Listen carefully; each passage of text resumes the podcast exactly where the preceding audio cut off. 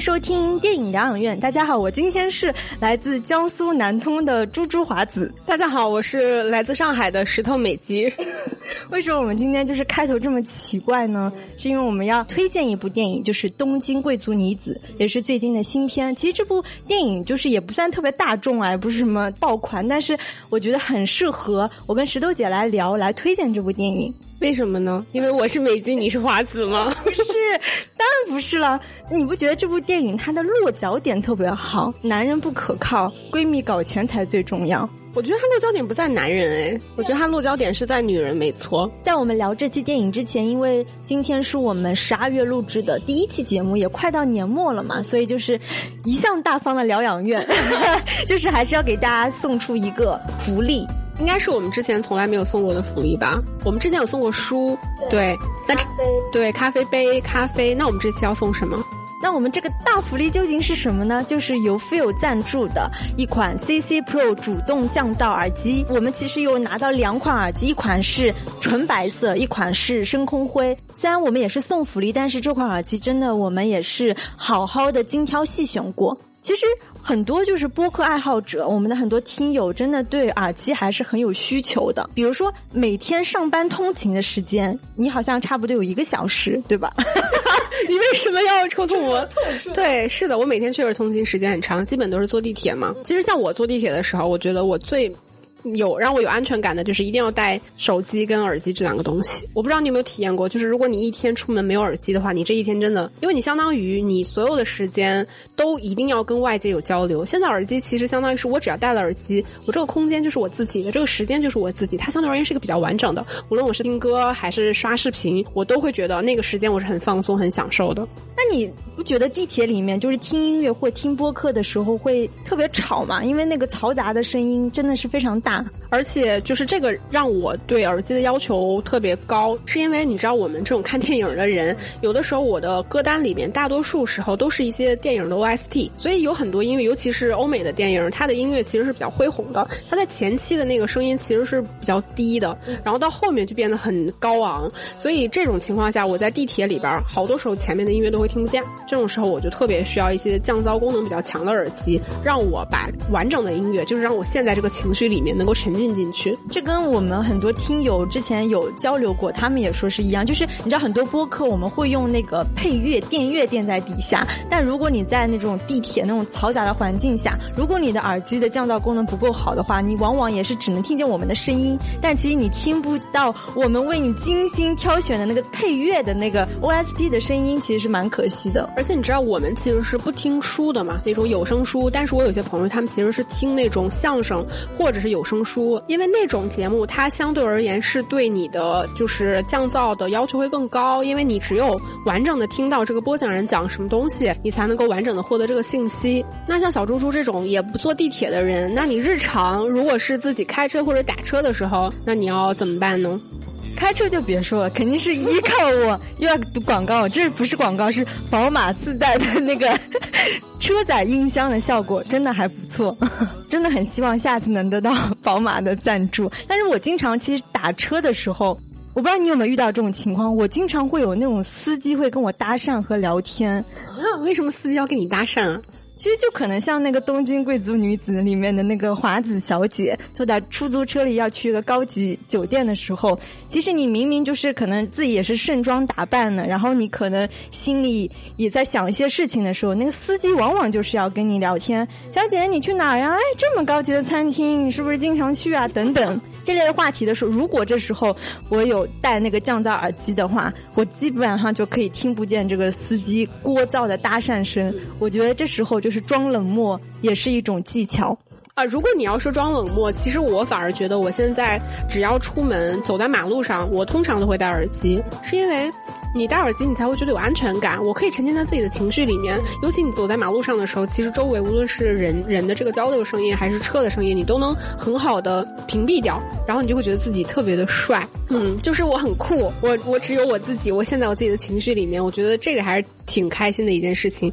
还有我不知道，就是因为我自己现在也用这种无线耳机，就我自己有一个比较大的烦人的地方，就是我很讨厌这耳机总充电。我自己其实对耳机的期待就是它首先降噪功能要好，再有就是它要轻便。而且它的待机时间，我觉得要足够的长，因为你知道无线耳机容易给你带来麻烦的地方，就是你传统带线的那个耳机，你只要插上它就可以听，但是无线的耳机，它虽然说你整个活动起来更便利，但是你不知道它什么时间没电，所以我我对它的期待一定是说它能够充一次电就很久都能听。所以我们这次就是送给大家福利的这款耳机 Feel CC Pro 呢，它其实有个很大的优点，就是它续航能力特别强，它整个盒子充一次电是可以听歌三十个小时，我觉得这已经算蛮厉害的吧，很酷哎。它还有一款优点，我觉得是很多女生喜欢，就是它比较轻，然后体积相对比较小，所以它就可以适合放在我的小包包里面。而且你知道它那个深空灰的那个颜色，我真的很喜欢，因为大多数的这种无线耳机都是白色的。嗯，我走在人群中，我一点都不特别，所以我想要更特别一点。我觉得酷酷的女生或者是男生，其实用灰色，我觉得蛮好的。如何大家能得到这款大大的福利呢？因为我们一共有两款耳机，一款是白色，一款是深空灰呢。那大家可以。在我们各个播客平台底下去留言，正好因为我们今天去聊《东京贵族女子》这部电影，那大家可以去分享二零二一年你看过的最打动你的女性题材的电影，以及说出你的理由。所以我们会从所有的评论当中抽出一个理由写的最充分的听众，然后送出这款耳机。另外一款耳机呢，需要你先加入到我们的听友群，我们会在我们的群里面通过抽奖产生。对，我觉得两种方式都可以吧。大家觉得哪一种便？力的话，你就参与哪一种？比如说，你今天看了很好的电影，你很想要跟我们分享，那你就直接留言就好了。那如果你本身对疗养院的粉丝群很感兴趣，那你也可以加入我们的群。那除了可以抽这款耳机之外，也可以跟我们有更多电影的交流。最后，也要感谢这个金主爸爸飞友品牌送给我们听友的福利。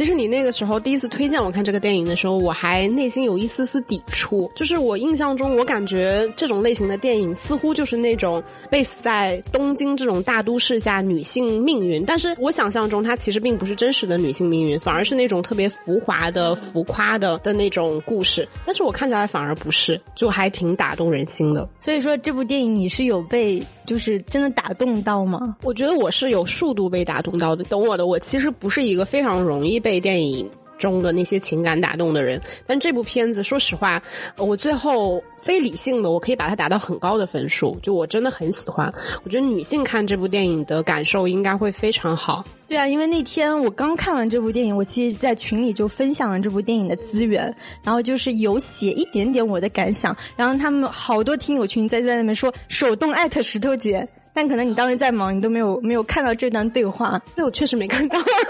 但我看完确实发现很适合我们讲。第一个就是美纪和华子的故事。其实我们这个坐标要明确一点，就是你是哪里的什么身份。因为如果你换到上海来，你可能也是美纪，对吧？但是定位到南通之后，就变成了华子。然后是女闺蜜一起搞钱的这么故事，很适合我们现在聊，而且一直在创业啊什么的。那这部电影呢，是由居首由贵子。执导门胁麦和水原希子主演，改编自山内麻里子的同名小说。那这个电影到底讲了什么呢？是描述了两位同样生活在东京，但是阶层境遇却截然不同的两个女子，走向了一样的人生归途。其中门胁麦饰演的华子，她是出生于东京最核心的地段，可以说是那个富三代大小姐。那她二十七岁的时候，她其实就开始被家人不断逼着去相亲，最后呢遇上了一个看似门当户对的贵公子信一郎。那另外一个女人是水原希子饰演的美纪，她就是一个从小从县城来，就是靠自己实力考上东京的大学打拼，但是因为交不起学费，辍学之后成为一个陪酒女郎，然后时不时成为贵公子的陪衬和慰藉这样一个女子的身份。但是很巧的是，这两个女人遇到的贵公子是同一个男人，那会发生什么样就是可以想象激烈的画面吗？那我就先不剧透好了。激烈，对啊，你你就想刚刚那个描述的情节，两女争一男，哎，基本上场面都不会太好看呢。对，其实乍一听，我觉得这是一个三角恋的故事嘛。但是其实我们看完电影会发现，这个电影里面说白了，没有什么真正的爱情，对吧？它里面所有无论男男女女的这些事情，它的落脚点其实都不在呃男女之间的爱情，而在于说女性在这个东京这个城市如何你寻找和定位自己。我觉得这个是这部电电影还蛮打动人心的部分。而且这个电影，说实话，它在电影日本电影的语系里面，它是比较少见的去描写这个女性关系的电影，因为它完全着力点在这里。然后你知道这个电影它的翻译其实叫《东京贵族女子》。然后，然后我今天其实做了一些就是功课，这本小说其实它的原名是叫说那个姑娘是个贵族。就它其实是一个口头语一样的，包括我们看完这部电影，其实你就会发现，这个里面所谓华子，她也并不是一个真正所谓的贵族，因为贵族在日本当代的这个社会体系里面已经不存在了。然后像那个新一郎，他其实可能更接近我们想象中日本如果有的话的那种贵族，他在日本里面其实叫华族。然后这个东西其实在一九四七年之后，日本就已经废除了，所以在日本当代是没有真正的所谓贵族。那这个电影它最后叫《东京贵族女子》，那它指的其实肯定是我们聊到的这个华子，因为她的身份其实是介于中产以上的这么一个女性，就是其实是一个在贵族的这种体系里面成长起来的这么一个教养非常良好的女性。但其实这个贵族，我觉得又是打一个引号的。我那天看完这个电影就在想，因为它叫东京贵族女子，如果把这个故事我们说搬到上海贵族女子，或者是北京贵族女子，这个说法成立吗？其实不成立的，真的跟我国的国情有关。其实我们国家，包括真的就是九十年代所谓的市场经济发展以来，所以才有了一批九十年代以后致富的人。也就是说，我们周边哪怕是感觉条件比较好的人，也没有贵族，因为所谓的贵族是要三代。就是我祖父辈已经是积累了一批这样的财富，所以当我们再看到就是东京，肯定大家也抱着一些猎奇的心理，毕竟他们就是确实，你像华子跟那个新一郎也都是从祖父辈开始就积累了一些财富和经济地位的，然后就抱着那个，就像我们有的时候喜欢看什么戴安娜王妃的那种轶事一样，就是小老百姓看那个贵族人生活的心态，就还挺有那种窥探欲的吧。原来就是啊，他们是这样。消磨他们的下午茶时间，他们会去高级酒店吃下午茶，然后可能像华子去那个很脏的那个居酒屋的厕所，一看那个厕所，他恨不得就是要逃离开那个饭店一样。所以就是，其实所谓的贵族生活跟我们这些普通百姓的生活，我觉得本身是有很大的鸿沟的。那这个听说这个原著小说也是试图去挖掘这一部分我们。不为人所知，并且不那么公开的一个贵族人的生活状态吧。我我倒是认同你说，这个电影如果说放在，比如说他今天要改编贝斯在上海，然后其实他叫贵族这两个字，我们普通的观众其实是很难有代入感的，因为我们的。整个文化体系里面没有这种东西，或者说这东西其实早就已经几百年前就已经消失了。但是我觉得其实是因为我们这个语言体系下其实没有这个阶层文化，但不代表我们没有这个阶层。就是在现实生活中里面，其实我觉得是存在一部分人，比如说他可能其实是中产以上，或者说真正的富豪阶层这种生活。我觉得上海本本身就是有这这一群人存在的，只是说我们虽然同时生活在这一个空间之下，但彼此之间似乎是不可能有任何关联性的。我觉得这就是大城市空间的这个。奇妙性。然后像日本呢，我觉得是因为他们有一套这个阶层约定俗成的文化。然后像我们看这个电影里面，其实也会有，包括拜见这个幸一郎的父母，啊，包括他爷爷的时候，他的那套礼仪，那个还挺给我挺大冲击力的。然后包括他们整个婚姻，以及他们对于这种婚后生活的这种约定俗成，就是我这种贵族家族成长的女儿，其实你最终的命运是要走上这条路，你要成为你老公的贤内助之类的。然后我觉得我们这个语言体系下是没有这种文化，或者是可能是我不太清楚这个阶层的 文化。我觉得其实相对而言，他可能没有一套更加被大家所认知的东西，或者说这个阶层没这个文化。但其实，比如说。你有没有过在你自己的朋友圈，或者是你认识的人里面，他就是有人可能他都是有一群非常有钱的闺蜜，然后每天就是去那种豪华的酒店去喝下午茶，然后他们谈论的话题其实都是一些非常 fancy 的东西，什么你要去夏威夷玩啊，什么你为什么我的母亲劝我学法语啊，或者类似于这样的，我不知道你有没有接触过这样这种类型的人？我觉得有，而且因为我以前的工作其实就是能接触到很多富豪阶层的人。有一个跟中日比较大的差异，就是你们发现日本，它这些所谓的贵族，其实他们的生活是更加封闭的，也就是说，普通人是很难接触到这些贵族人的。但是在上海，因为上海本身它是一个很。包容度很大的城市，那我就举就是在高级餐厅和网红餐厅里，其实你就可以见到那些富豪。嗯，因为就算是高级餐厅，其实还是有不少普通人为了就是一些庆祝一些节日啊，我们还是会去打卡这些很很贵的餐厅。那你在贵的餐厅里面就经常能看到一些明星艺人，或者就是那些富豪阶层。所以，我我觉得上海的这种呃阶层之间，你说不一定有形成文化，但是我觉得它的流通性还是比较透明的。就是说，我我我也会经常见到这些所谓的明星艺人和富豪阶层，他并不是说像日本那样封闭，很可能我根本不知道去哪里能找到那些人。他们可能去的一些像日本，他有很多像他那个新一郎爷爷住的那种地方，还有一些非常非常隐秘的私人会所和茶馆，是我们普通人进不去的。但上海这些高级餐厅，是你只要预约你就能能去的地方。我觉得其实他在这部电影里面也有，就是这些豪华的酒店的下午茶。其实普通女孩也可能会去打卡，我觉得倒不一定说是两边就是说是否是这个阶层的差别。但是其实我觉得在我们看这个日本的《东京贵族女子》这部电影里面，其实它传递出来了一个信息，就是其实女性在其中是没有办法跨越阶层文化的。无论是美纪还是华子，其实他们都在试图去跨越一个阶级，但华子并没有。华子其实是算是在一种比较懵懂的状态下，就可能要去成为一个所谓外交官或者是一个政客的夫人，她没有做好那个准。准备，其实本质上还是你对于另外一个阶层文化接受无能嘛？我觉得以你在上海，比如说你之前接触的一些富豪的这些阶层，你觉得在上海这个语言体系下，它其实可能实现某些女子的这种阶级跨越吗？我觉得很难。虽然说我之前的工作，我也会见到一些不同的客户，他们其实每次饭局可能会带不一样的女伴，你知道吗？就是比如说，哎，这个张大哥这次又带了那个 A 网红，下次又是 B 网红那种，那你会见到。但是你会发现，他们这些网红的更替速度也是很快的。也就是说，这些女性更多的会沦为像美纪一样的命运。她们只是这些富豪的陪衬和慰藉，而并非是她生活中或者是她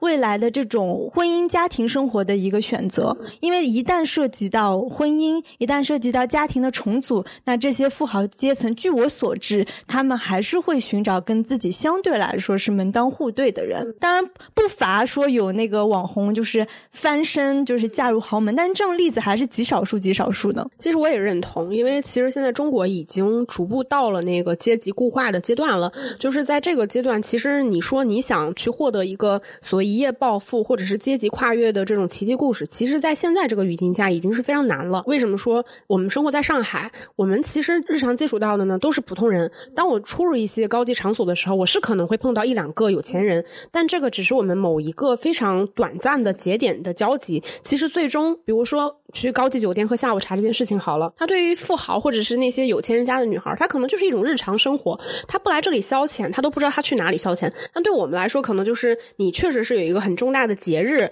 或者是有一个什么样的活动，你才会专门跑到这个地方去，把你最好的衣服拿出来，然后你最贵的包、你的首饰，然后就是精心准备好到那个地方，可能又要拍照打卡、发朋友圈，就这个。你可以看待大家对待这些事物本身的态度，就已经意味着说你们本身的生活方式是截然不同的。但是为什么我会觉得这个电影就是我看完还是非常打动我的？是因为确实东京跟上海，我觉得是有很多相似之处的。你在这种，比如说我我也是一个外地人来上海，虽然我觉得这个有些事情我觉得是后知后觉的。就比如说我当时来上海的时候，我可能未必是抱着说什么来这里打拼，什么留在这里要出人头地。其实你未必是有这些明确。的想法，你可能就是像我，就是来这读书，然后读书完了就可能大城市工作机会多嘛，而且你在上海已经生活了一段时间，你有一些朋友了，那你也比较喜欢这座城市，让你自然而然留下来了。但是其实我就我自己的感受，我觉得我这几年也开始就可能年纪有一点上来了，我突然意识到一种所谓阶级的东西。就我们俩有个共同的朋友，这我觉得这样 Q 也不是特别合理啊。就是我们俩有共同的朋友，然后那个姑娘呢，她就是上海本地人。就是其实我们日常的朋友里面，其实是有一些上海人的。就是怎么说呢？但是其实我说白了，我的社交圈里面大多数人肯定是外地人。就是我觉得你很难说，因为这就是一个公开的环境。但是其实上海人的圈子跟外地人的圈子是分开的。然后像我大多数的朋友其实是外地人，但是我们有一个共同的朋友。然后那个姑娘呢，就是她也是一个上海人，然后家庭条件也还不错。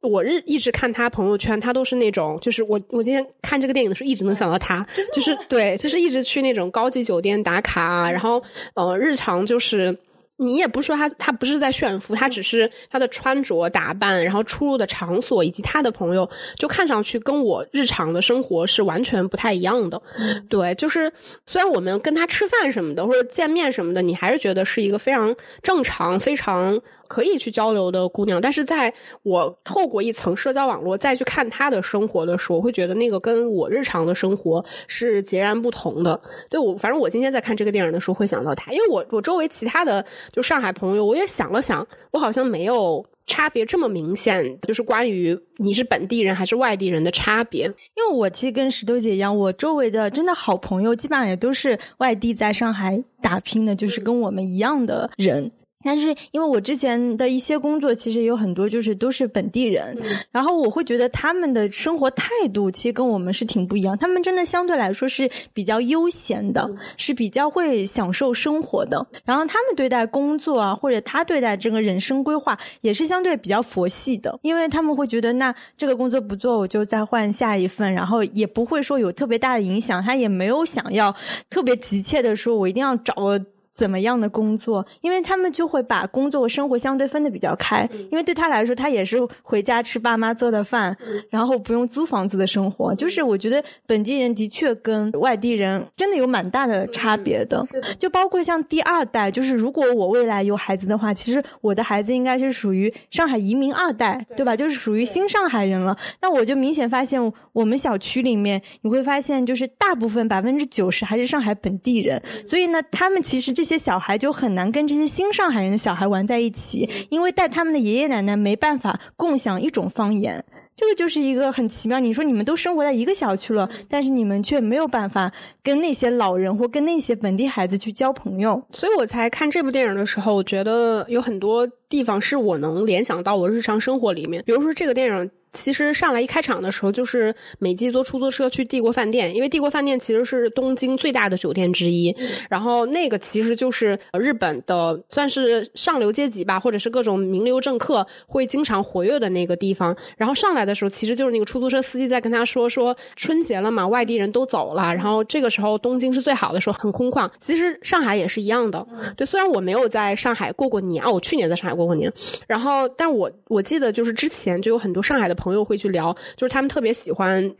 春节期间的上海，不带有任何褒贬的意思啊，只是因为那段时间上海变得不再拥挤，就是你感觉好像这座城市突然回归到了自己的那种可掌控的那个范围内。那个舒适程度，我今天看这个电影的时候，一下子就想到了那个场景。对，我也经常就是听本地的，尤其是司机，你知道吗？就打车的时候，他就说：“哎呀，你看最近真好，什么正月初五那街上都没几个人。”但是你们发现，越是到这个的时候，大家就是返乡了之后，你会发现生活变得特别不便利，因为快递也不送了，外卖也不送了，很多就是你下去楼下能吃一碗馄饨、吃碗拉面的地方也都关门了，所以你很难去评价说这种突然变寂静的大城市是一件好事。我觉得这也。意味着另外一种不变吧？我觉得这个里面不带有任何褒贬的意思吧，因为就是大家立场不同。比如说，我虽然是个外地人，但是你作为本地人来说，他这个地方就是他自己从小长大的家，对吧？就是所以。大家看待这个事情立场不太一样，然后包括其实我自己身边接触到的一些上海本地人，他们的婚恋观可能跟我这种外地人的婚恋观就会有一些差别。我应该是不止一个上海朋友，就是其实真的是在毕业之后就一直在相亲，然后是在比较早的年纪步入婚姻，然后当然也有一些可能没有办法步入婚姻。我甚至有遇到一些上海的姑娘已经离婚了的，年纪比我还小。所以我当时看这个电影的时候，有很多时候还是很打动我的，就是当你是一个大城市的本地人，他甚至不需要你是一个。中产级以上的这种阶级，其实你要面临的就是，首先你要应对的是你的生活，就是你在 本地有很多资产的时候，你这些资产如何通过婚姻实现最大化，这种东西它确实是很写实的。但我们前面其实因为这个电影，我觉得给我们很多，我觉得关于这个电影以外的一些思考。然后我们现在可以回到这部电影本身，我们来聊一下这个电影的一些优缺点吧。就我自己说实话，就从感性上来说，我真的还挺喜欢这部电影的。第一个，我觉得这个电影其实它一共分成五个篇章。然后在第一个篇章，其实它主要的重点是在讲华子。那我们在这个篇章里面，其实看到通过华子的视角，他是有出入东京不同的场所，来带出他日常的生活所接触的这些场景跟人物。那这个我觉得。在电影里面，其实空间真的是一种非常巧妙的东西。首先，它的大的落脚点是一个东京。那东京这座城市里边到底有什么？就是通过这个女人她所出入和交谈的一些空间所带出来的。给大家几个补充信息：第一个就我们提到的这个帝国饭店，然后第二个的话就是这个女生就华子她所居住的地方叫松涛。其实这个是东京涩谷区里面也非常有名的一个富人区，就是在日本地价排名上是算是非常靠前的。也有人戏称说，这个地方其实是日本的比佛利山庄，应该算是比较传统名流。聚集的一个地方，尤其是政客加富豪。然后第二个就是里面有一幕是华子和他的那个未婚夫新一郎两个人在那个新郎的别墅里面，然后再看他小时候的照片，然后就提到了一个地方叫清景泽。这个地方其实是日本一个非常有名的避暑胜地，然后也是日本最有名的豪华别墅区跟上流社会的聚集地。我觉得他这个电影里面非常有意思的地方，就是他透过一些就是。这些人谈论的地点，比如说这里面交谈到了夏威夷，然后谈到了加拿大，然后谈到了法国，他们在日常日常交流的地点就已经透出来。这些人，比如说我去过香港，我在那个地方喝过什么茶，这就是他们日常谈论的话题。他甚至不是一种刻意的炫耀和谈资。呃，再回到华子他自己整个的一个行为轨迹。这个电影里面是他先去了帝国酒店去聚餐嘛，然后又跟他的朋友到那个豪华某个豪华的酒店去喝下午茶，然后又跟又去了一个有点类似于传统日式的那种茶馆去相亲，然后又跟着他姐姐去见另外一个男人，就在一个非常西式的酒吧里面，然后又到他回到自己家里面，然后再去了美甲店，然后又去了那个非常肮脏的那个小酒馆，然后你前面提到他看到那个马桶，那个很典型是一个男女共用的马桶，就在他这种贵族阶级的女子，其实应该从来没有见过一个马。马桶是可以男女共用的，然后再接下来就在家里刺绣啊什么的，你看得到他整个的轨迹。其实这个就不是一个我们这种普通人会生活的轨迹。你像我，我作为一个普通人，可能就是在家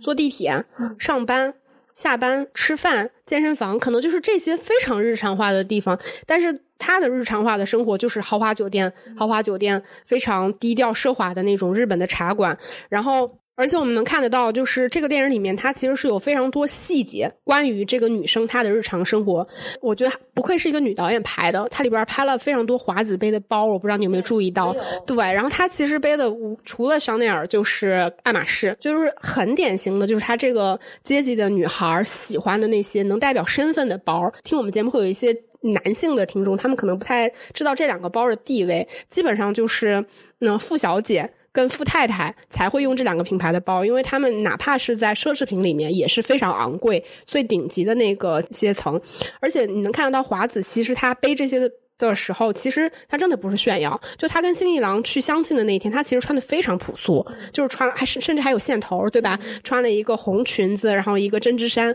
但他手里面就提了一个爱马仕，就那个就是他日常用的包。然后，但是其实切换到另外一个跟他对照的那个美纪，其实这个电影里面我我也仔细看了一下，他并没有给美纪的包特别多的特写镜头，但是其实能看得到他的包大多数是一些偏商务的、很实用大气的那种包。我真的有仔细注意到，就是华子到底在穿什么衣服。就是你你会发现，他华子穿的衣服，很多时候其实是剪裁比较考究、比较贴身的一些。连衣裙，对吧？或者就是那样的套装，这些就是看上去好像也没有特别花哨，颜色也都很正常。往往是这种衣服，包括它的那个大衣里面，呃，透露出来的一些那种小毛领，就可以看出这个衣服肯定是价值不菲的。所以就是还是能通过这些很外在的穿着打扮，去判断一个女人的她的生活水平，或者是她的那个出身背景。我觉得现在就是。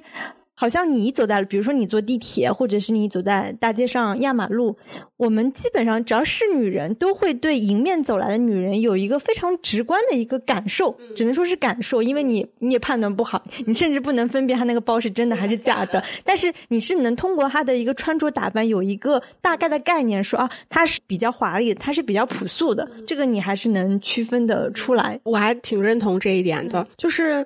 就我，我最近我觉得可能也是跟年纪有关系。其实我觉得可能年纪特别小的女生未必会注意到别人背的包，但是其实现在我就会注意去别人背的包，因为就是如果一个女生她穿的非常非常拉垮，但是她背了一个香奈儿，其实你是会怀疑她那个包是否是真假。而且就是大多数，说实话，一些女生我们要看她的整体，就我们女生确实是这样的，因为。有的时候我在马路上看到一个女生，你从头到脚大概扫一眼，你哪怕不知道她穿的是什么品牌，你就知道这个女生很贵，真的是很认真的，你就知道这个女生很贵，因为她，我觉得她这她的这些。其实是透露在细节里面的，比如说她的发质，嗯，对吧？然后，而且她可能大多数这种类型的女生，她穿的衣服面料是比较垂坠感比较好的，质感比较好的。她的头发可能也没有很毛躁，然后她的皮肤是很白皙的，因为南方的姑娘确实相对而言皮肤是比较白皙的，然后她也不会浓妆艳抹，但是她身上所有透露出来的东西都很贵，所以就是。哪怕他背个包，你背个很贵的包，哪哪怕他拎个爱马仕，你也不会觉得他是在刻意炫耀，你会觉得那个就是他身体的一部分。然后包括就比如说，这个可能有点扯远了。就是我有个同事，我们就很戏谑的称她为静安区贵妇。就是其实说实话，哪怕我们在日常生活里面没有见到那么多所谓贵妇，但是你对他们的穿着打扮和偏好确实是有一定判断的。他可能就是喜欢某些牌子、某些品牌的包包的某些款式、某些颜色、某些彩。材质，这个我觉得都是会有一些共性的。再回到这个电影里面的优点，因为这个电影其实还蛮妙的。我因为我没有看过小说，这个不是有原著吗？我不知道它小说里面是否有分这个章节，但是其实电影里面是分成了五个章节。第一个章节就是我们前面提到的华子，然后第二个章节其实就是美纪，然后第三个章节其实是他们相遇，然后第四个章节其实就是结婚，然后第五个章节是彷徨。然后除这五个篇章，其实除了第二。二个是比较完整的，在在讲美纪的故事之外，其实整体的故事都是在以华子为主要的这个贯穿线。那我们除了说第一个篇章，我们聊到了，就是他其实是通过华子的这个轨迹来看，说这个阶层的女子她们是怎样生活的。那到第二个篇章，其实他又介绍了，相对而言吧，比较完整的介绍了美纪这个阶层的女生来了东京之后，她整体的命运。但是我觉得这个部分跟第一个篇章其实叙事差别点在于说，它是通过。现实的故事加闪回完成的，然后我们也能看到。在这个篇章里面，就是导演吧有刻意的去对比这两个女性她们的一些细节，包括生活上的差异。比如说，她们两个是如何过年的。华子的那个我们介绍过了。其实美纪第一次回家是在二零一七年的元旦，也就是隔时隔一年之后吧。就是比起美纪的那个时间，其实时隔一年之后她回家。然后他们家是怎么过年的呢？像那个华子他们是一个大家族，在帝国饭店的那个包间里面，然后大家讨论说：“哎，这个干雕我还没有吃过这种吃法。”然后就非常体面，都穿着和服，非常正式的样子。但是像那那个美纪他们家，其实哪怕是应该是过元旦，其实是新年嘛，然后其实就是家里面人坐在那儿一个小桌子，然后他儿子甚甚至就是他弟弟嘛，甚至可以不吃饭就直接走掉了。包括我看他拿出来一个饭盒，就我不太确定，但我觉得那个饭盒里面的东西其实应该是剩菜，对剩菜，然后又继续端上来吃，其实就没有那么的有仪式感。然后包括我们前面提到他们两个人背的包包，还有他们两个人读的大学，这个里边其实那个华子他读的大学是叫宝冢艺大，就是这个我还去查了一下，他其实日本的贵族女子们，她有外号叫这个新娘学校，就是贵族女子们在这里去学一些没用的东西，但是就比如说什么琴棋书画啊，对吧？什么这些有的没的，能让你嫁嫁得更好。然后另外那个美纪她读的是其实是叫庆应艺术大学，这个其实虽然我不是特别了解这个大学，但它应该是一个很好的学校，因为新一郎这种直升上来的内部生，其实读的也是这所大学，就能看得出来，他们两个在读大学的的时候，其实就已经是对你对未来，其实是一个是为了就业，一个是为了结婚，差别就还挺明显的。还有一个我不知道你有没有注意到，就是是在皮肤裸露程度，因为华子出现的时候，他其实就穿了一件高领的黑色毛衫，他从头到尾其实都包的严严实实的，就是给人一种非常庄重、不可亵玩的感觉。但是到了美纪的时候，他一出场到家，其实就是他在换裤子，然后后面还在泡澡。其实他皮肤的裸露程度其实是远远高于华子的。然后再到我们提到说他们。因为都有过去那种高级酒店里面喝下午茶的情景，那每次美季去的时候，其实他都是非常局促的。无论是在过去闪回他读书的时候，跟他的。同学吧，一块儿去喝的时候，还是说他到后来去跟那个华子见面的时候，他去喝那个下午茶，其实他表现出来的相对而言都是更加局促和紧张的。但是对于华子来说，这其实就是他日常生活的一部分。然后还有一场戏，其实就是华子结婚跟美纪弟弟结婚，两场婚礼还是有一个明显的对照。因为像华子那边结婚，他就是一个说实话，就是为了完成男方整个家庭，就是我将来要从政了，我必须要有一段就是相对而言比较体面的婚姻，然后。所以才有这样一个仪式，整个仪式看上去就非常的没有人情味儿。大家一块拍了个照，然后老公转头就走去跟别人聊天。但是到美纪弟弟那边，还有一些非常搞笑的，什么脱裤子啊、戏谑啊的那种，就是普通人跟这种不是单纯的婚姻背后的这种对照性，我觉得还是挺明显的。关于这两个女性的对比，你会觉得这次的选角特别好吗？因为我觉得水原希子。其实她明明是一个就在现实生活中是很华子的这样的一个人物，但是她在这里面却饰演这样一个就是出身平民阶层的女孩。但是我就觉得选角选的特别好，因为其实她的脸是可以既很高级，因为她也经常就是走那个模特啊，都是那种什么香奈儿高级品牌。但是你不觉得她的脸某种程度上也可以很乡土吗？她是带着一丝质朴在的。所以当她因为她回到家的时候，其实就。脱掉了他以往就是比如说像西装呀，比较职场干练精明的样子，他就回归一个真的就是穿着感觉是。式样也不时髦的那样的睡衣睡裤，她就回归到一个很很普通女孩的角色。我觉得选角是选的很好的。然后门胁麦，其实她的长相完全不是属于说美艳或惊艳的女明星女孩，但是她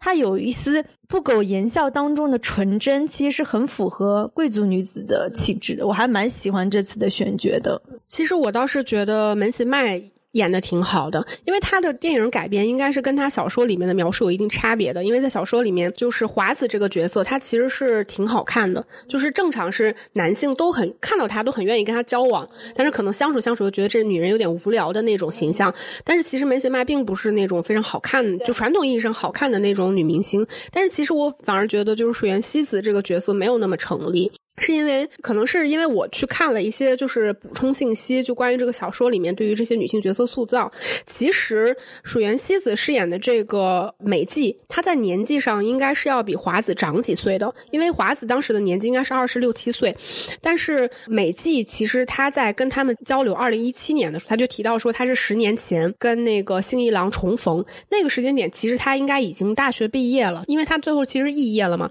但是那个星一郎应该是大学毕业了。的。所以也就是说，那个时间最起码是从二十二岁，我们就算二十二岁大学毕业到他十年之后，虽然他没有大学毕业，他最起码应该是三十加的年纪，他肯定是要比华子年纪大。他自己也透露，他这十年其实就是在做陪酒女郎。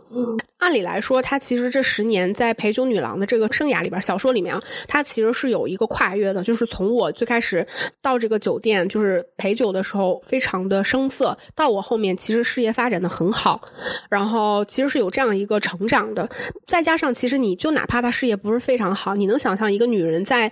这个行业里边待了十年之后，他身上的风尘气，或者是他为人处事的那个圆滑度，应该是非常高的。但是这个里面，水原希子，我觉得还给人呈现出一种非常干净的这种气质。他甚至视觉上看上去比华子年纪还要小。我觉得这个或多或少有那么一点点不成立，因为在小说里面，应该是他其实有聊到女性的情谊跟女性之间的道义这个东西嘛，对吧？其实。它更多的影响是来自于说美纪对华子这个形象的影响，嗯嗯，但是在这个电影里面呢，尽管也有这方面的影响，但是它就变得没有那么的有一点真空。我觉得我会觉得在美纪这个人物身上，这一点我倒是不赞同，因为你提到就是小说肯定跟电影会有一点点差异嘛。那我想，如果啊，如果美纪这个角色就像你说的，像小说中一样带有更多的风尘气或者是圆滑度，我觉得他跟华子两个人同。同框，他们俩演对手戏的时候，你会没有那么有幸福力。你想一个很风尘、很妖艳，跟一个很贵族的小姐，作为观众，就是你很容易会讨厌美纪这个角色。就是我觉得也是为了观众的好感度吧。就是他们俩必须，当然我承认，就是美纪她确实是陪酒女郎，但是她也可以是陪酒女郎当中看上去还是比较清纯的那样。真的相对观众的好感度会强一些，然后也让两个女性角色身上我们能够。不偏不倚的产生一种共情，你不要把它代入成她就是一个不正当行业那种，就是或者说职业特征特别明显的这么一个女性，你不能这么代入，就是因为其实她后边也有讲到，她是她客人给她介绍，她其实后面也到了很正经的大公司去工作，就证明她其实除了就是她所从事的这个所谓陪酒行业之外，她自己个人能力应该还是挺强的。我虽然没有看过小说，但是从我查的资料来看，就是。美纪这个形象，他是一个非常时髦的人，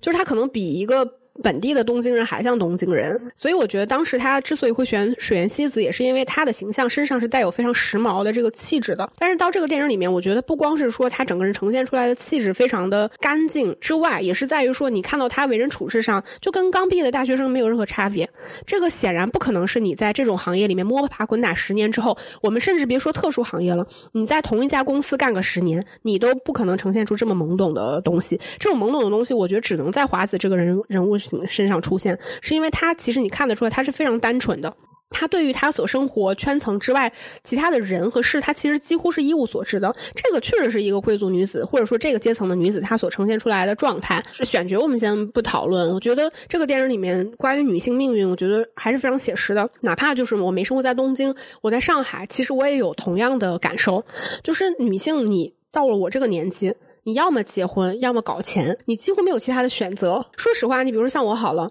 我现在还有可能回到老家吗？其实是非常难的。所以我在看这个电影里面，每季他回家之后的那些不适感，比如说他会觉得不适应，我觉得我回家也会有。真的就是这种情绪，它是很真实的。就我并不是说我今天在上海待过，我有一种优越感或什么的，而是说你在潜移默化中，你很多的生活方式跟你的价值判断发生了变化。而且你说我回老家能干什么呢？我老家是能搞互联网啊，还是能搞电影啊？对吧？就是你搞的这些东西，它只能在大城市。里边才能成立。然后，但是你说另外一方面，像华子那种情况，她作为一个本地的上流社会的姑娘，其实你说她的朋友，她的朋友义子，其实可能看上去给她提供了另外一条路，因为那个义子其实是拉小提琴嘛，然后在国外受了很好的教育，然后又有自己的事业。那是因为这个姑娘其实她已经很早就意识到，她不要走着那个必须结婚，或者说我结婚我也必须要能够全身而退的那个判断，她已经有了这个比较早的自主意识。但是华子不是，华子就是。是一个在这种语系里面成长起来的人，对于当时他来说，就是他除了结婚，其实他是没有任何选择的。就是你的亲戚朋友、你的社交圈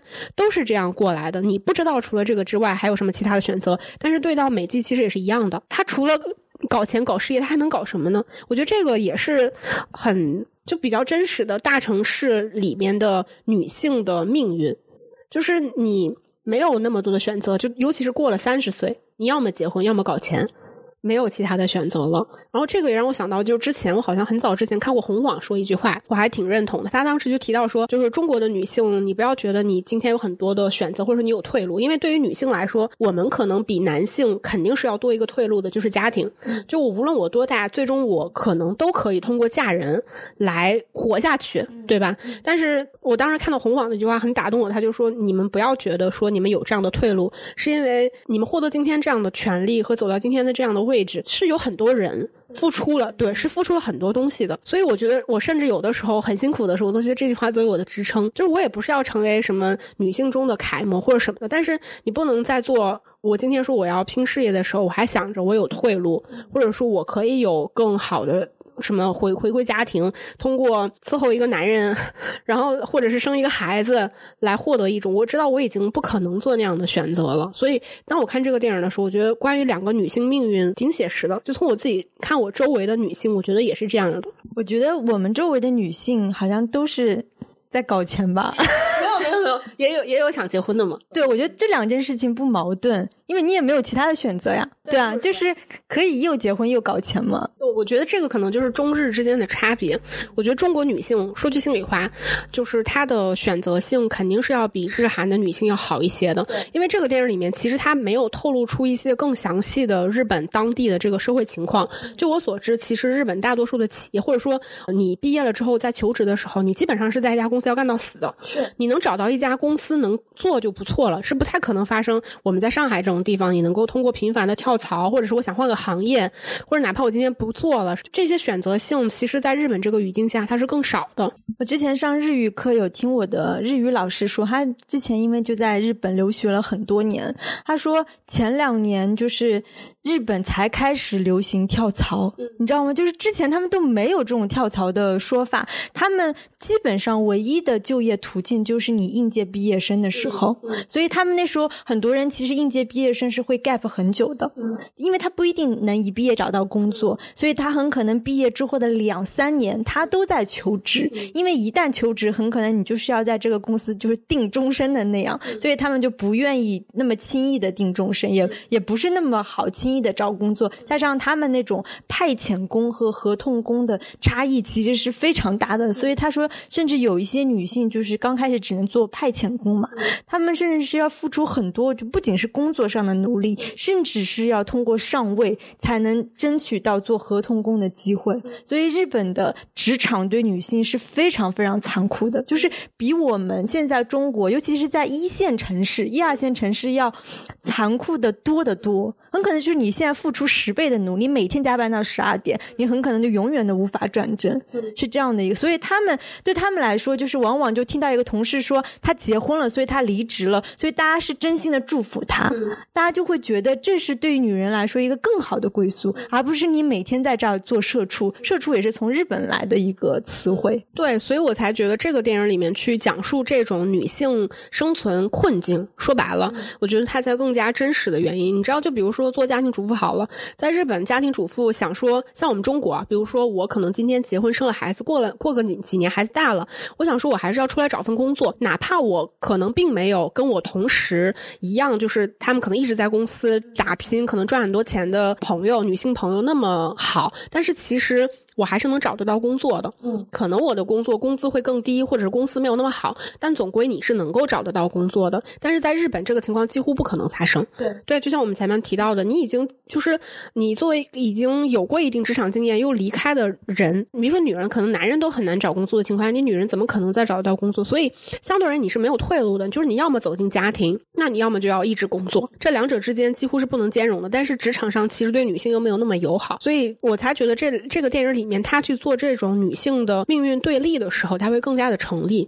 就是也会觉得说，虽然我们的没有到那个程度，但是有很多东西其实我们是能够看得到的。尤其我最近最新的感触，其实是哪怕是在上海啊，就是你当你在一家公司其实工作越往上走的时候，当然不是我自己，是我看到的，就是我觉得女性越往上走，你会发现女性的比例越稀薄，你会发现在上面的永远是男性。女人其实是一你是融不进那个圈子的，就是他们其实是有一套更加默认的这个圈层加性别文化，女性是不可能通过这种打进这个圈子里面来跟他们获得一些亲近感。再有，你可以想象。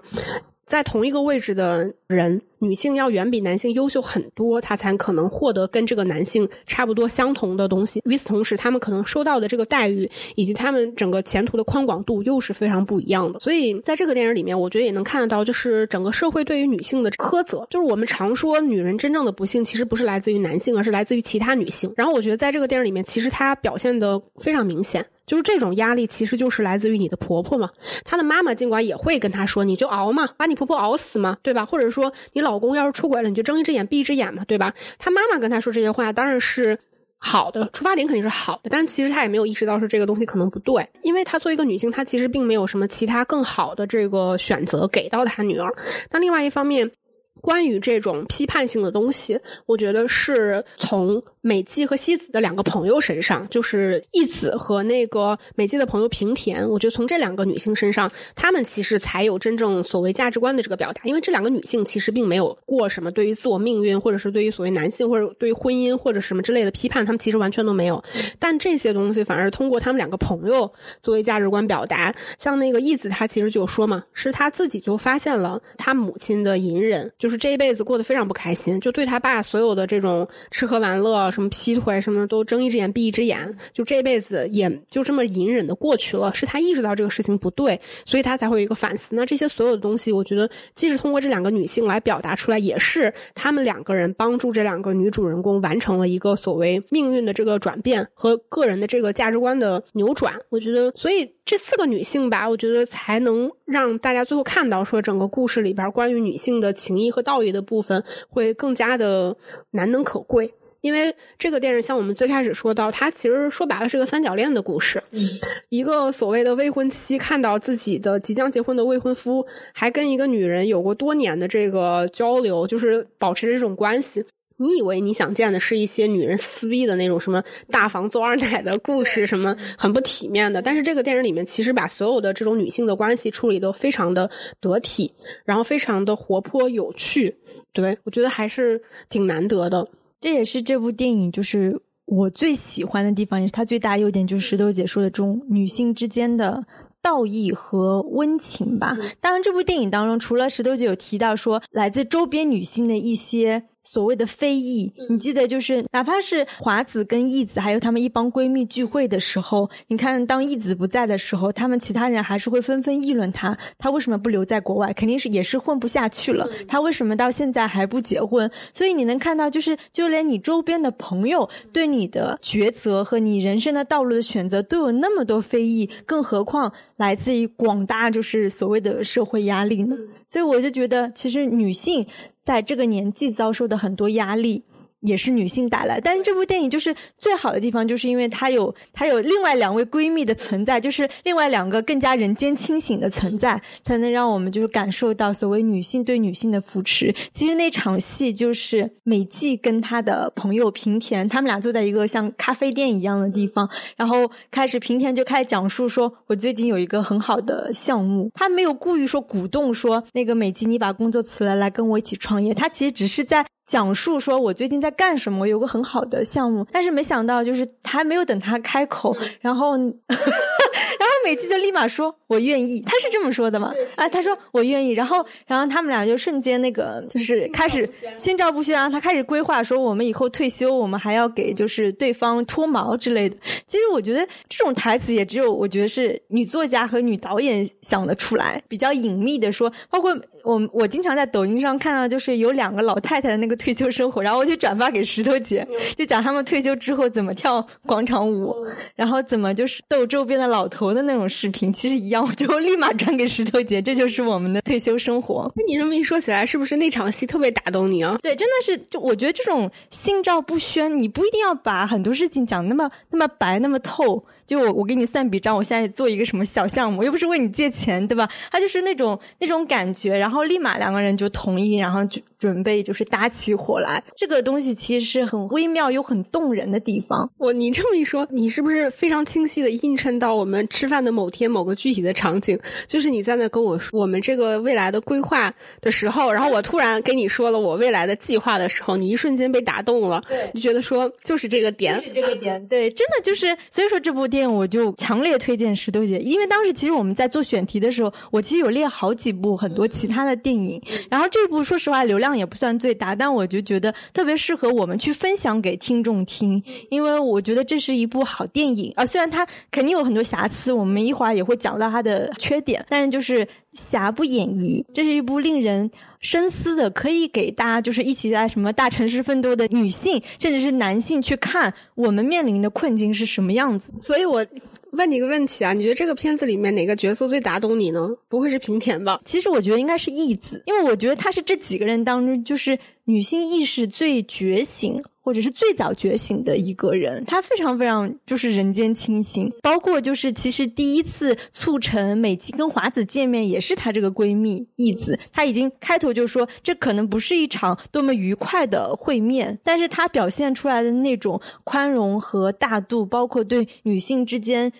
立马，她其实一开始的态度就没有说我今天就是帮我闺蜜来做小三的态度，其实完全没有。那你猜哪个角色最打动我？不会是美纪吧？不是，是花子。你是不是完全没想到？因为我在看这个形象的时候，其实说实话，我现在看上去应该算是一个比较人间清醒的人，对不对？但是我在看这个角色的时候，我突然有一瞬间意识到，其实对于绝大多数的女生来说，就哪怕我们。不是某一个阶层，或者是说是中国还是日本？我觉得女生在成长过程中，尤其你是个小女孩的时候，其实你是很容易憧憬爱情的。其实我回想我自己大概十几岁到二十岁出头的时候，其实我也对我人生没有清晰的规划，但是我也觉得我未来一定会遇到一个人。然后结婚生小孩，我只是没有憧憬这个东西，但是我觉得它就在我未来的某个地方等着我。是我跨过了那个时间段之后，我才觉得这些事情对我来说不重要。它并不是我人生必经的选择。但是可能对于绝大多数的女孩来说，我们天生就是有这些非常罗曼蒂克的想象，我们就是会期望有一场安定的、甜蜜的爱情。所以你看，这里面的华子，她哪怕是她知道她的家庭或者说她的宿命，她甚至没有思考过自己所谓的宿命这个东西，但是她就是很一板一眼的就走。在既定的这个人生轨迹里面，他要去相亲。当他认识到那个信一郎的时候，他因为前面有很多奇葩男男人的铺垫了，这个男人很显然是前面里面所有人里面最好的一个。但是你能看得到，他那个里面他是带有真心的，只是这个男人没有真心而已。他其实是带有真心的。包括我后来第二遍去看的时候，你能看得到他们第一次 dating 的时候是在一个很高级的酒店里面，但是那个男人去点了一杯啤酒，那其实是一个非常廉价的。饮料嘛，你其实有很多很好的选择，你点个什么鸡尾酒啊，点个红酒啊，可能气氛更好。但是当他去点一杯啤酒的时候，你会觉得他其实是很游刃有余的，就是他会让你舒服，他并没有刻意的把这个场面端的非常高，所以他才会给那个女人一种很舒服的这种感受，就好像很亲切。然后包括这个女人跟他进入婚姻的时候，其实他对这个男人是有很多期待的，就比如说你。我我里面看到，比如这男人其实对他是有点冷暴力的嘛，是几乎完全漠视他的感受。电影里面可能没有表现那么明显，但是其实我们仍然能看得到，这个女人对他其实是有憧憬的。比如说你是不是足够关心我，对吧？会不会有些小细节？其实这个男人都没有。这个女人其实，我觉得。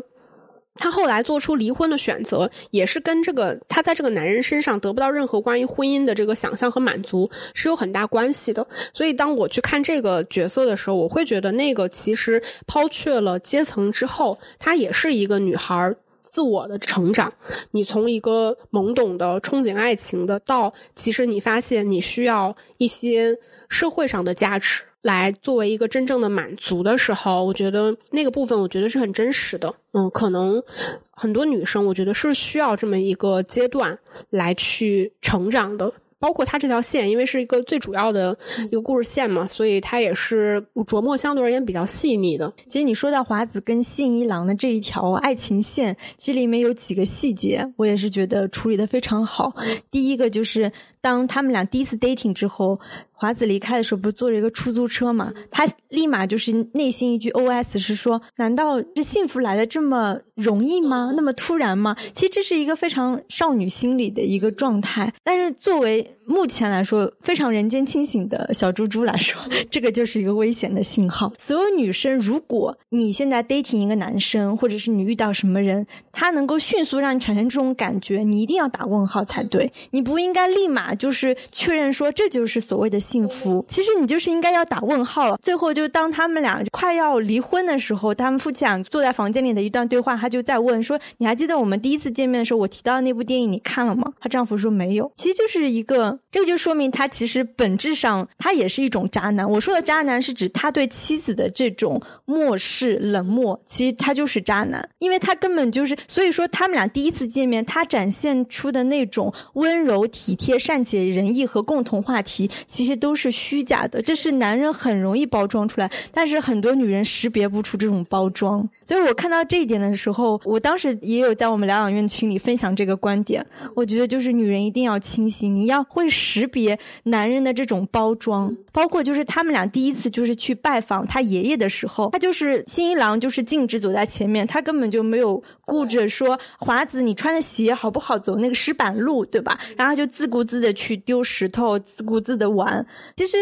这时候如果。就是华子，他真的有再清醒一点的话，他其实就能感受到这个预示着他们将来的婚姻就是这种状态，他们不会有幸福的，因为这个男人根本就不一定是不爱你，但是他不够爱你。因为我第二遍去看就是他们第一次 dating 那个戏的时候，我才很认真的发现，就是其实新一郎从头到尾表现的都很冷静。他哪怕送那个女生坐出租车的时候，华子其实很兴奋的在那问说：“我们还能再见面吗？”很显然，他对他。他是很满意的，对，但这个男人就很冷静的跟他说：“当然会有。”然后包括送他的时候，那个镜头其实是从出租车的玻璃往外看的，那个男人的表情其实是非常冷静的。我觉得这场后以至于到他们后来婚姻。的时候，你会发现，有的时候对于一个男人，比如像他这样的男人，其实他最终的目的是要找一个符合他们家要求的女性来结婚的，这是他的最终目的。但是当他想要达到这样一个目的的时候，我上来不可能跟一个我这个阶层的女人说，啊，我今天就是为了完成这场婚姻，你就是要现在我们婚后谁也不管谁，但是我能承诺你什么什么，就是他不可能像商务谈判一样，因为他毕竟是一场婚姻，所以他要在这层上面包一层什么东西，就是一场非常虚假的浪漫的故事，就是我上来的时候要表现出来的，我是。是一个非常得体的，然后我对你非常满意，我是很认真的，然后就是这些，包括一些什么看电影、吃饭这种常规的约会的套路，就一定要有。完了，这个流程走完了之后，才能进入正题，说你要不要跟我结婚，哪怕才半年的时间，然后我们再走入结婚的这个步骤。这些东西就是你不能细想，你细想这些。就是这么回事儿，就是他找这么一个女人结婚，就是他最终的目的。而且这个女人不是说任何人都可以，一定是一个在这种环境下成长起来的，有过良好教育背景的，然后能够知进退的这么一个女性。就是其实挺挺写实的吧，我觉得就是哪怕我们不是说是这个阶层的人，但大多数的人，如果今天他就是为了完成一场婚姻，他要找一个门当户对的男性或者是女性，这个我觉得都包括男性或者是女性要结婚走入一段婚姻关系，前面这些步骤就是你们需要去完成的，哪怕你没有那么投入，但是你还是要表现出来，我要投其所好，你喜欢什么，我要表现出来，送你点礼物什么，这些过程都要有，所以我就觉得。婚姻这个东西，就是如果你憧憬，你就是好好争取；如果你只是把它作为一个过程或者是终点，我就觉得不是那么的必要，可以再等等。然后我们来回到说这个电影里面，因为它毕竟是在讲一个女性命运嘛，它这个电影里面其实也塑造了很多男性形象，尽管他没有非常各异啊。最主要的一个男人肯定是幸一郎嘛，幸一郎我觉得这个电影里面可能更偏工具人一点吧，他也并没有表现出来特别渣，或者是特别性格。非常狂躁，什么任何特质其实都没有。他对整个女人其实都挺渣的。你记得他第一次跟那个美纪，也应该不是第一次，就是他有一场跟美纪过夜，然后美纪在那里剪脚指甲的时候，然后两个人在那聊。其实那个时候美纪应该对他也是有一定憧憬的，因为他说每次下雨的时候，我每次见你都会下雨嘛。然后他又提到说，但是我一一到下雨天就会觉得很安心。其实这个变相就是说，这个男人给了他一定的安全感。但是当他发出这个话的时候，那个男人就背对着他在睡觉，你也不知道是真睡还是假睡。然后其实两个人对这段关系相对而言是更加约定俗成的，就是这个不是一个非常认真的以结婚为前提的关系。两个人就是在这么一个阶段维持着这样一段互相需要的关系而已。但我不知道你有没有注意到，这个电影里面其实他真的没有塑造什么正面的男性形象。第一个我印象比较深刻的男性是那个他姐姐，就是他那个二姐，因为也是一个比较成功的女人嘛，就给。他介绍对象的时候，带他到那个西餐厅里面，然后介绍他那个朋友的时候，然后那个男人就很下定论的跟他说：“说所有女人喜欢爵士乐，都是因为自己曾经经历过某个男人喜欢这个爵士乐，你们才会喜欢。”然后包括这个时候突然走过去一个穿红裙子的辣妹，然后那个男人就忍不住这样撇了一圈，然后再回来跟他说话。包括边还有一个美季回老家的时候，然后他不是遇到自己的那个高中同学，那高中同学还坐下来跟他说：“我们要不要是约一个什么的？”然后美季不是问他说：“那你结婚了吗？”他说：“我结婚了，而且还有两个孩子。”然后还很沾沾自喜的说了一句：“说现在像我这么诚实的男人已经不多了。”然后美姬不是跟他说：“不是这样的，非常多。”就是你能看得到，不论你是上流社会的女人，还是你是一个非常普通的女人，你都会遇到这些普信男。都会遇到那些非常自我感觉良好、喜欢给女人下定论、下结论，然后又很轻视你的男人，就是这些是 遍地都是的。就包括这电影里面几个长辈，新一郎的爷爷，还有就是华子的父亲等等。虽然就是笔墨都很少，镜头也很少，但就是都是那种就你能想象的日本大家族。父权制的那种面孔，嗯，他就是他爷爷就说好，我现在同意你们交往。这个就是不管说你们俩相不相爱，你们俩有什么故事，但是现在我同意你们才能继续这样的。所以就是看得出，哎，对啊，你好像说的这电影里没有任何正面。哎，我觉得有一个吧，就是那个华子的姐夫。我觉得华子的姐夫还算不错，对吧？因为他还比较关心说自己妹妹的婚事要给他介绍对象，然后包括华子自己结了婚之后还想找工作，他第一个想商量的人也是他的姐夫，因为不是说他跟他姐姐相差比较大，所以就是姐夫对他来说大哥哥一样的存在，唯一一个。正常的男人，但是就是这个姐夫一看也是妻管严，对吧？他的妻子一定是那种很强势，所以姐夫就是经常瑟瑟发抖的 这样的一个人。就是我，我有点困惑，他姐夫难道不是入赘吗？因为他姐夫明显是跟华子他们一家人生活在一起的，应该是一个入赘。然后包括他那个是他大姐嘛，他大姐其实也能提也提到说，你能找一个就是能帮你一把的男人，其实就非常难了。所以你能看到，如果从这个角度来看，他表现出来的这种。正常，也是因为这种婚姻关系里边女强男弱所带来的。然后我不知道大家有没有注意到，这个电影里面其实整体它的色调是比较灰暗压抑的，比较沉重的。但是这个里边有一个颜色是红色。然后我其实有注意到，相对而言可以这么理解，就是哪个女性身上带有红色或者红色的面积，可以代表这个女性现在她的心情和自由度。像那个华子最开始她出现的时候，其实她只有一点点。比如他最开始第一次去那个小酒馆之前，我注意他穿了一双红色的鞋，然后到他进入婚姻里面，他的他整个过程中是身上没有任何红色的。然后第一次义子把两个女人叫在一起喝下午茶的时候，当时义子是穿了一件红色的毛衣，然后非常鲜亮的在正中间，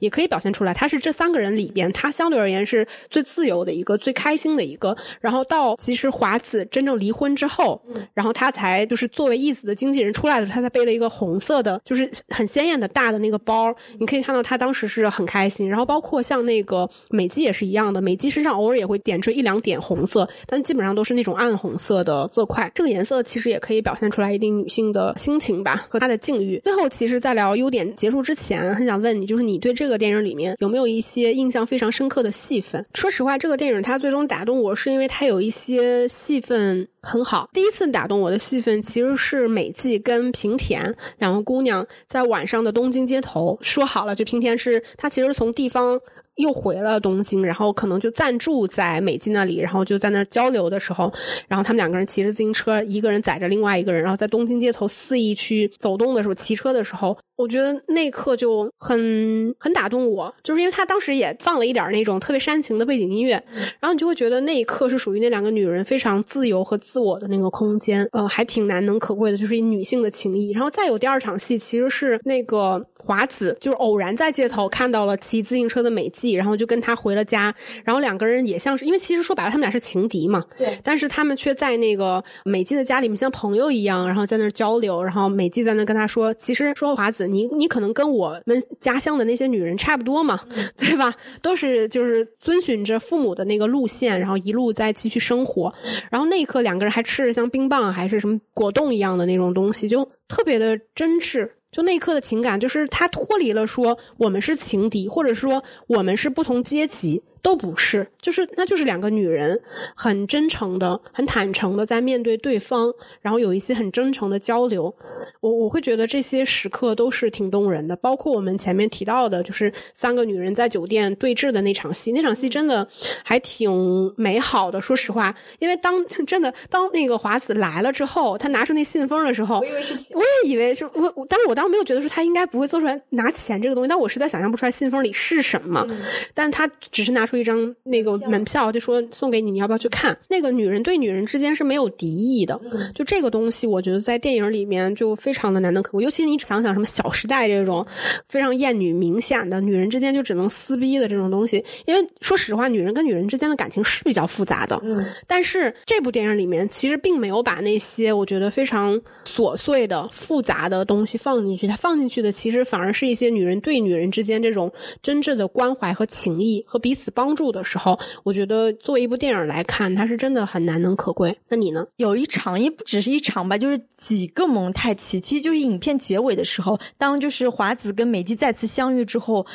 第二场戏就是转场，就是信一郎跟华子他们俩在家的最后一场对话，其实也是他们婚姻结束前的最后一场对话。然后立马就是转场，就是变成华子的婆婆给她一巴掌，然后就其实他这个几场蒙太奇，我觉得做的很好，他没有说一个场景就是华子突然说。我们离婚吧，我们不合适，你对我不好，他没有这些你知道台词的铺垫，他其实就用婆婆的一巴掌就宣告了他们婚姻的结束，立马转场，他就是华子跟她的闺蜜义子两个人在开心的玩一些很幼稚的游戏，所以我觉得这几场转场是特别好，因为就是他的速度首先很快，因为那时候影片的确也快结束了，就是当你再次重逢你的前情敌的时候，其实他的一番话对你的影响改变是很大的，就让。他决定离婚，让他决定追寻自己想要的生活。我觉得这个会比单纯的一些。很狗血的台词的铺垫会高明多。其实我倒不觉得是他见了他情敌之后，那个肯定是一个比较明确的转折点，是他觉得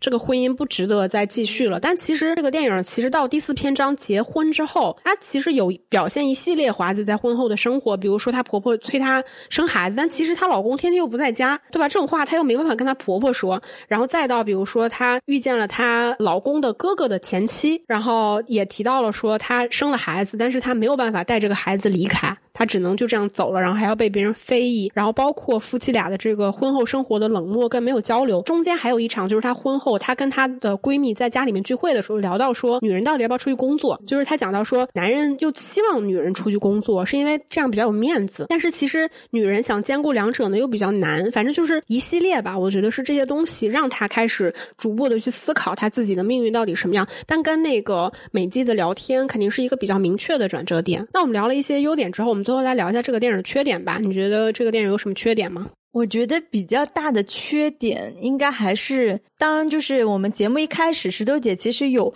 跟我们讲了具体的一些地名、地标代表的一些。标签、一些身份象征、一些地位等等。听说这个作家就是山内麻里子，他本身在日本是一个很网红的作家。你知道因为什么网红吗？因为他的美貌，并不是因为他的文笔和笔触。其实我我我今天也是在哪边看到资料，就是说这个作家他的原笔触其实是很安妮宝贝，只是说电影其实改编它弱化掉很多，很可能啊，就是我们再去看原著小说的话，可能充斥着香奈儿、然后宝格丽、爱马仕这些东西，只是电影当中相对弱化，或者是它的那些牌子包包，我们只是能看出，但没有大 logo 的特写，所以我觉得它很可能它本身在剧作上是一个比较小时。在的存在，但幸好电影改编的没有这么俗套，文本上的这些粗浅，其实给他影片的深度是带来一定的局限性的，所以他很多问题，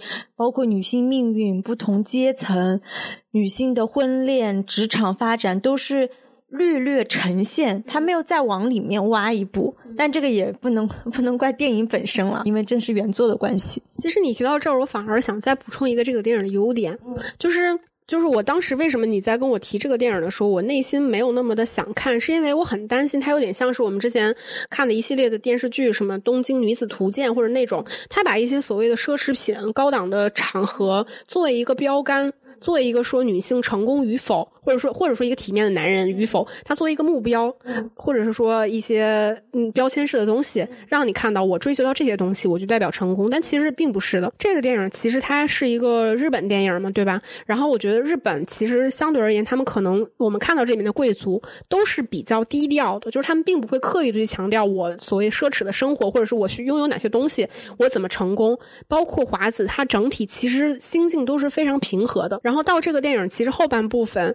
美纪跟他的朋友就是已经快到结尾的时候，两个人站在那个天台上面，看着远处的那个酒店，就在那说：“哎，你记得我们第一次去吃那个下午茶的时候，就想说怎么这么贵？怎么会有五千日元的这个下午茶？什么还在讨论说这两个女人不会是贵族吧？就是就在讨论这些事情的时候，我觉得那一刻让我感觉很真实的就是，其实这两个在东京打拼的女人，她们并不是为了那些所谓的名牌。”为了某些很具象化的物质的东西在追求，或者可能很难给出一个结论，就是这些女人到底在追求什么。比如说，你现在问我，你说你在追求什么，我也很难给你一个很具象化的东西，我不知道。但是我知道我要的终点不是那个东西，所以这个电影我倒觉得说它很可贵的是说，告诉你这些外地的女生，你们要搞钱嘛。对吧？你们不只要事业，你们要搞钱。然后对于像华子这样的女生来说，你们就是要搞事业嘛，对吧？你可能不需要那么多钱，但是你需要搞事业。就是它这些东西反而是一个既确定又很模糊的东西，让我觉得这个片子不错。就是你不要给我一个确定的答案，就说你就是拥有香奈儿，就是拥有爱马仕，你就是成功。我觉得那个东西反而是一个虚假的，它不是从你内心出发的一个东西。但是我倒是也认可你说的这个电影，就是它所有表现出来的东西都是泛泛。比如说，它无论是对对于美纪她一个外来女性的这个生存状况，还是说对于华子她真实的这种上流阶级的女性，她自己的这种成长、生活和命运的思考，其实都是非常表面的东西。所有的东西从这个酒店到那个酒店，都是一些浮光掠影的东西，对她并没有更深刻的挖掘。但我觉得可能这个也是改编的一个问题，就是可能。电影确实是篇幅比较有限，像我自己看下来，我觉得电影有一个比较大的问题是结构的问题。我不太确定小说里面是否是说这两个女性的部分是分庭抗礼的。其实按理来说可能有侧重，但是要比较势均力敌，才能成为就是两个女性之间这种命运的对照，它才比较成立。但是在我们看这个电影的时候，其实华子就是这个电影的主线，这反而美纪它是一个比较副线的东西。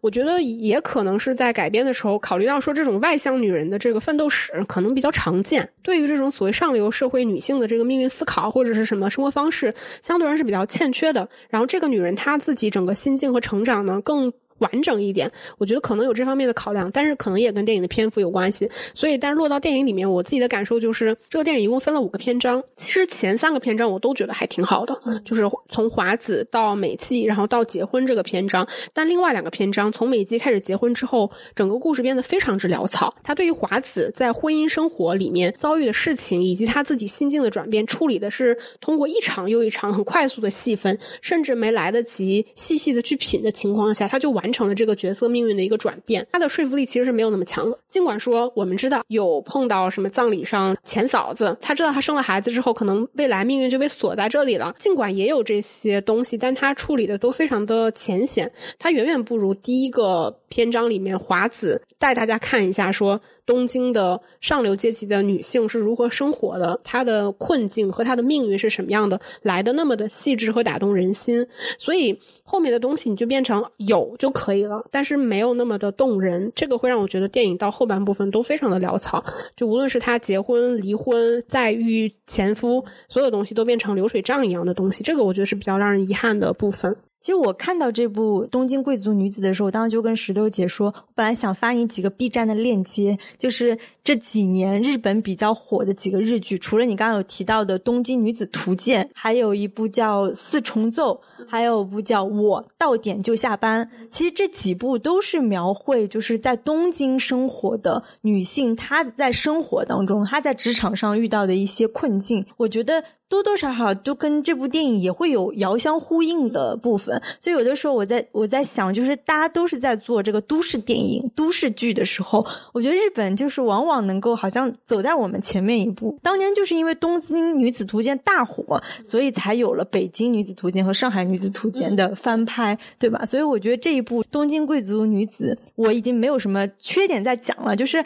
还是挺。推荐大家可以去看一看的吧。对，再插一句吧，就是我觉得我们现在大多数的影视剧啊，就国内的，但也不是说去说我们跟别人的差距，而是说我自己能够感受到，大多数所谓的大女主，所谓的女性独立成功，我们的影视剧里面有几个女人不是靠男人成功的？对吧？她她的命运当中必然有一个男人是要帮她成功的。你这个所谓女性的独立，它就是一个伪命题，就是你还是要靠一个像父亲、像兄长一样的男人来帮助你完成这个转折点，以及说你最后获得成功是什么样的。它是一些非常虚假的东西。什么叫啊？我背了名牌包，住了大房子，然后给爸妈什么在老家买了房子，或者是开了名牌车，然后很体面，别人叫你一声总，叫你一声总监，对吧？这个就叫女性成功。我觉得绝对不是这种意义上的东西，因为这个其实。是一些最表面、最世俗化的东西。我觉得女人真正的独立是一种来自内心的东西，就是你是否真正足够的自信。你在做所有决定的时候，你是否有勇气说这个东西是发自你内心？心包括什么女性的这种，我觉得这个电影里面我们能看到华子这么优秀的一个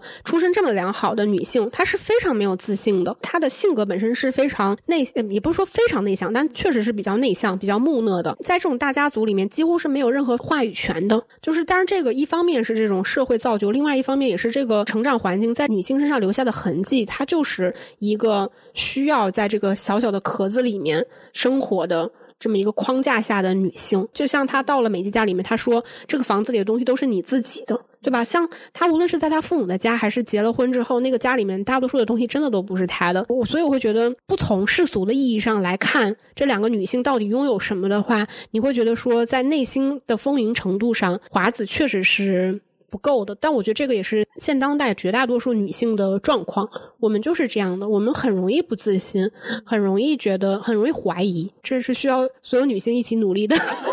部分。这期节目差不多聊到这里了，然后最后还是想跟各位姐妹们说，就是一定要睁大眼睛，学会 学会识别渣男，然后要找到真正靠谱的姐妹，然后就是闺蜜一起搞钱。好，那我们今天的节目就差不多到这里了，然后那我就在我们的听友群等你们哦，拜拜，拜拜。